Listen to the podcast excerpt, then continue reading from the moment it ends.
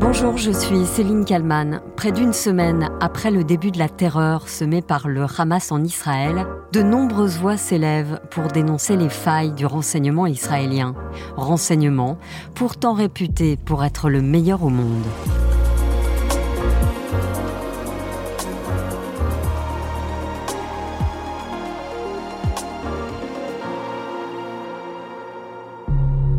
Dès le 7 octobre 2023, quelques heures après le début des attaques du Hamas, dont on était loin, très loin d'en mesurer l'ampleur, Raphaël Morave, chargé d'affaires en Israël, reconnaît sur le plateau de BFM TV la faille des renseignements de son pays. Donc il y a dû avoir une défaillance au niveau du renseignement, je ne le cache pas. Mhm. Et maintenant, ce qui est important, euh, c'est de, voilà, de donner la, de donner la réponse conséquente à, à cette attaque. Ce samedi 7 octobre, on ne sait pas encore que des milliers d'hommes du Hamas ont pu pénétrer sur le territoire hébreu. On ne sait pas encore que plus d'un millier de personnes vont être abattues côté israélien. On ne sait pas encore qu'il y aura une centaine d'otages. On ne sait pas encore qu'il y aura un avant et un après. Ulysse Gosset, éditorialiste international sur BFM TV. Il a été annoncé qu'il y avait toujours des combats qui se poursuivaient, notamment pas loin du centre de contrôle d'Eretz, qui est euh, très connu puisque c'est l'un des principaux points de passage contrôlés par les Israéliens pour aller euh, de Gaza à Israël et d'Israël à Gaza. Moins de 24 heures après les attaques, l'échec historique du renseignement est pointé du doigt. Ils sont arrivés par la terre, par la mer et même par le ciel. Les combattants palestiniens sont parvenus à s'infiltrer par tous les moyens sur le territoire israélien. Une offensive d'ampleur, passée sous les radars des services de renseignement du pays. À bord de pick-up, à moto et à pied, des troupes du Hamas parviennent à percer grillages, clôtures et même les murs entre la bande de Gaza et Israël. Explosifs, lance-roquettes, drones, tous les moyens sont utilisés. Un peu plus d'une heure après un premier déluge de roquettes, l'État hébreu reconnaît que des terroristes se sont infiltrés en Israël à partir de Gaza. Les habitants sont alors exhortés par les autorités à rester chez eux. Sur les réseaux sociaux, le Hamas diffuse des vidéos. On voit notamment des terroristes s'entraîner au maniement du LM, utilisé pour investir le sol israélien. Quelques jours après ces attaques sans précédent, les Israéliens s'interrogent, comme David, habitant d'Ashkelon. Il n'est pas acceptable qu'il nous ait pris par surprise comme cela. Où sont tous les responsables de la sécurité? Comment ont-ils fait une chose pareille? Comment sont-ils entrés avec des véhicules en territoire israélien? Une incompréhension partagée par les spécialistes, comme Frédéric Ancel, docteur en géopolitique, qui dénonce une faillite des renseignements israéliens non seulement du renseignement euh, dans Gaza, mais euh, de la capacité, j'allais presque dire technique, physique, basique, de protéger la clôture autour de, autour de, Gaza. Et euh, de ce point de vue-là, je pense qu'il y aura d'abord, évidemment, comme à chaque fois qu'il y a une guerre en Israël, une commission d'enquête tout à fait sérieuse qui va se mettre en place. Beaucoup de spécialistes font alors la comparaison avec la guerre de Kippour en 1973. C'était il y a 50 ans. Les services secrets israéliens n'avaient alors pas anticipé les attaques surprises de la Syrie et de l'Égypte. Sauf que cette fois, les attaques sont monstrueuses. Elles visent des civils, des enfants, des femmes, des pères, des familles entières, comme le raconte ce secouriste, chef du service d'urgence israélien Zaka. Les terroristes sont rentrés, ont jeté des grenades avec un Kalachnikov. Vous voyez, il y avait des, centaines de, balles par terre. Et, euh, et après ça, ils ont brûlé les corps. Igor Saïri, l'un des envoyés spéciaux de BFM TV en Israël, a vu des vidéos des victimes.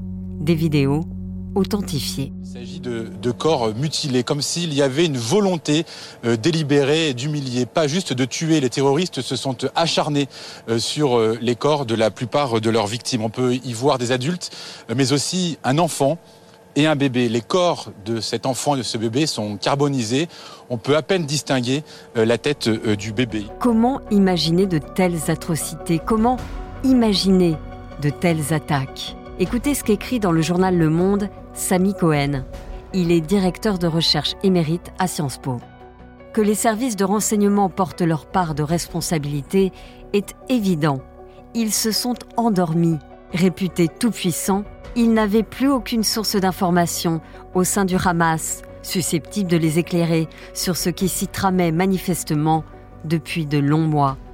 Ils n'ont rien vu venir. Ils ne se sont pas alarmés des préparatifs à ciel ouvert qui impliquaient pourtant de nombreux membres du mouvement. Bonjour Thierry Arnaud. Bonjour Céline. Vous êtes éditorialiste politique international euh, à BFM TV. Le dernier bilan euh, des attaques perpétrées par le Hamas est de euh, au moins 1200 morts et des milliers de blessés côté israélien. C'est du jamais vu depuis la création de l'État d'Israël, depuis la Shoah, dit même le Premier ministre israélien Benjamin Netanyahou. Une telle attaque a nécessairement été longuement planifiée. Elle a forcément donc échappé au service de renseignement de l'État hébreu. Justement, j'aimerais voir avec, avec vous à quoi ressemblent finalement le, les service de renseignement israélien le service de renseignement israélien, ils ont la réputation d'être parmi les meilleurs du monde et pour une raison euh, assez simple, c'est que Israël vit depuis euh, sa création sous une menace existentielle permanente. Et donc le fait de disposer euh, de services de renseignement au pluriel efficaces, performants, c'est une nécessité vitale. Ces services de renseignement, en gros, se composent de trois branches. Il y a le Mossad, qui est le service euh, de renseignement extérieur, donc euh, qui euh, s'occupe de tout ce qui se passe, en grosso modo, hors des frontières d'Israël. Il y a le Shin Bet, qui est le service de renseignement intérieur. Et il y a une troisième branche qui est le service de renseignement militaire. Et toutes ces branches, encore une fois, sont connues pour être parmi les plus performantes au monde. Comment peut-on expliquer que ce 7 octobre 2023, Israël, l'État hébreu, n'ait rien vu venir? Quand on est face à un fiasco de cette ampleur, en général, l'expérience montre qu'il n'y a pas une explication simple. Un fiasco aussi généralisé euh, sur toute la ligne, ça veut dire qu'il y a une série euh, de dysfonctionnements qui se sont euh, produits. Lesquels précisément, évidemment, on n'est pas capable de répondre avec précision à cette question. Il y aura des enquêtes, des commissions d'enquête, des enquêtes internes au service qui devront faire toute la lumière là-dessus. Mais les ratés, ils peuvent être de deux natures. Soit on n'a pas réussi à recueillir les informations, soit on avait les informations, ou en tout cas certaines d'entre elles, mais on les a pas bien traités. Ça veut dire qu'on les a sous-estimés ou qu'on avait les pièces euh, qui commençaient à, se mettre en place d'un puzzle dont on n'a pas compris la configuration. Et ces deux erreurs possibles, euh, elles ne sont pas incompatibles l'une avec l'autre. Vous le disiez en introduction, c'était une opération d'une ampleur considérable. Il a fallu mobiliser euh, des milliers de combattants. On a mobilisé des moyens considérables logistiques, militaires. On a tiré des milliers de missiles.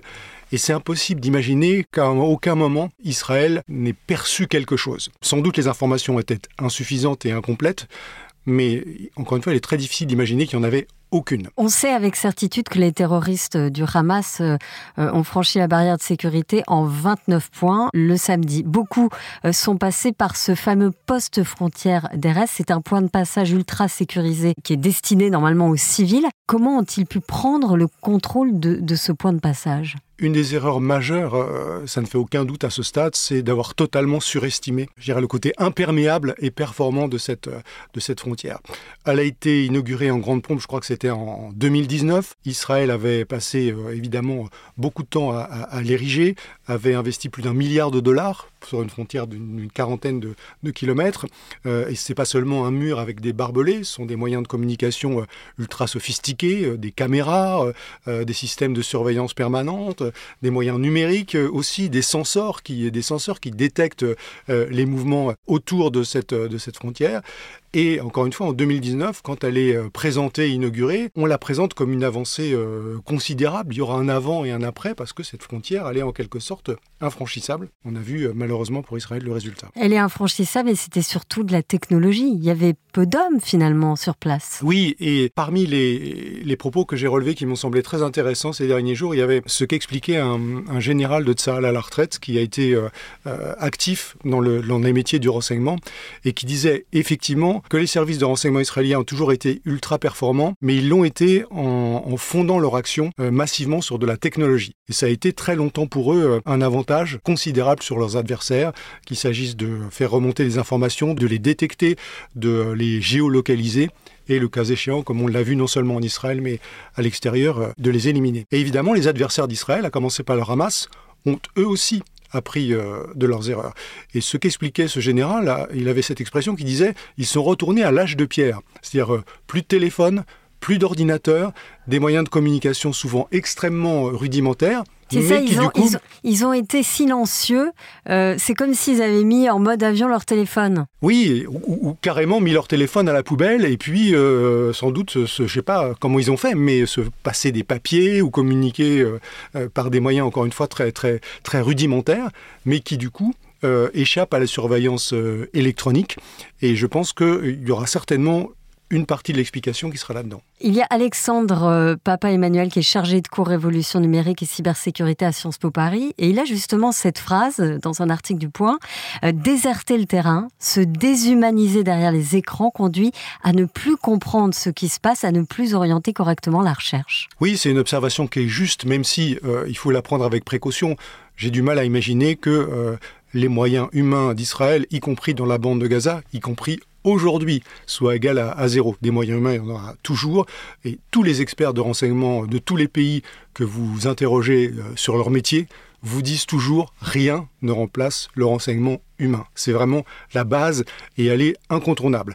Ce qui est vrai, c'est que l'équilibre entre euh, le renseignement humain et euh, les moyens technologiques a sans doute assez considérablement évolué au bénéfice des, seconds euh, ces dernières années, qu'il y aura peut-être une correction à faire de ce point de vue-là, ça, ça ne, fait pas doute, mais le renseignement humain, il a toujours existé, il continuera à exister. Et encore une fois, aujourd'hui même, c'est pas une information que je vous livre, hein, mais ma conviction, c'est qu'il y a évidemment du renseignement humain israélien dans la bande de Gaza. Y a-t-il eu d'autres pays impliqués pour aider ces terroristes du Hamas? Alors c'est évidemment la grande question et tous les regards euh, se se porte tout naturellement euh, vers l'Iran. Pourquoi l'Iran? Parce que l'Iran euh, soutient le Hamas, l'Iran le soutient non seulement euh, politiquement, mais aussi matériellement et, financièrement, à hauteur de près d'une centaine de millions de dollars par an. Et certains de nos confrères, notamment du Wall Street Journal, le quotidien américain, ont rapporté que l'Iran avait joué un rôle actif dans la préparation de cette opération par l'intermédiaire des gardiens de la, de la révolution euh, et du Hezbollah, et qu'au Liban se sont tenues toute une série de réunions au cours des derniers mois. Des réunions qui étaient euh, même officielles. Oui, mais qui pour le coup avaient, ce qui n'était pas officiel, c'est que ces réunions avaient pour euh, objectif et pour contenu de préparer ces assauts contre, contre Israël. Il y a eu des milliers de tirs de roquettes ce 7 octobre 2023. Est-ce qu'on peut dire que ça a aussi servi de diversion aux hommes sur le terrain? De diversion, je ne sais pas. Ce qui est frappant, c'est la multiplicité des canaux. C'est-à-dire, on a tiré des missiles dans des quantités sans précédent, mais le fait que euh, le Hamas tire depuis Gaza des roquettes sur Israël, en soi, c'est pas une nouveauté. Là, ce qui était différent, c'est qu'il y en a des centaines, puis des milliers qui se sont mis à pleuvoir. Le vrai changement, c'était les missiles, plus les combattants au sol, plus les combattants avec ces euh, sortes de deltaplanes, ces parachutes euh, à hélice, et la démonstration du coup que sur tous ces fronts, Israël était vulnérable. Le dôme d'acier vis-à-vis des roquettes a joué son rôle, mais évidemment, euh, la quantité était telle. faire face à tant de, roquettes. Exactement. Et d'ailleurs, parmi les, euh, annonces qui ont été faites par les États-Unis ces derniers jours de l'aide militaire supplémentaire accordée à Israël, il y aura des moyens supplémentaires pour euh, rendre encore plus efficace ce dôme d'acier. Est-ce qu'on peut rappeler en une seconde ce qu'est ce dôme d'acier? Oui, c'est un bouclier qui a pour vocation à protéger le ciel d'Israël et à empêcher que n'arrive au sol. Comme un couvercle transparent. Exactement, c'est exactement ça. Et ce couvercle, en l'occurrence, il est constitué d'une multitude d'explosifs, de têtes chercheuses, si vous voulez, qui vont aller chercher les missiles euh, ou les roquettes et les faire exploser avant qu'ils n'atteignent leurs objectifs. Thierry Arnaud, est-ce que l'État hébreu a finalement sous-estimé son adversaire? Je pense qu'il est difficile de répondre autre chose que oui à cette question au vu du, au vu du résultat, bien sûr. Encore une fois, je pense que lorsqu'un fiasco est aussi euh, généralisé, aussi grave, aussi important et à de multiples niveaux, il n'y a pas une seule explication. Il y a une série de dysfonctionnements euh, qui peuvent être à la fois euh, politiques, techniques, humains. Et je pense que voilà, il, faudra faire les enquêtes qui, qui, sont nécessaires. Mais il y a pas, on ne pourra pas dire c'est la faute d'un tel ou c'est la faute de tel sujet. Et il y a forcément, quand on est face à une tragédie de cette ampleur, une multiplicité de, dysfonctionnements à, différents niveaux. Merci beaucoup Thierry Arnaud d'avoir répondu à mes questions pour le titre à la une. Merci.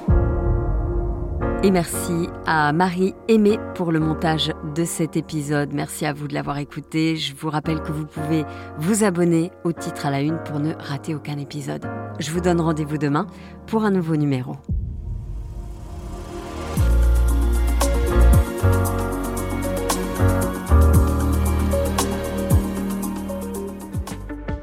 Vous avez aimé le titre à la une Alors découvrez la question info. Dans l'épisode du jour, on parle de la grève des transports. Alors que l'intersyndicale mobilise plusieurs secteurs, le trafic des trains et des vols devrait subir plusieurs perturbations. Lesquelles? On en parle avec notre journaliste spécialisé à bfmbusiness.com. La question info, c'est à retrouver en podcast sur bfmtv.com et l'ensemble des plateformes d'écoute.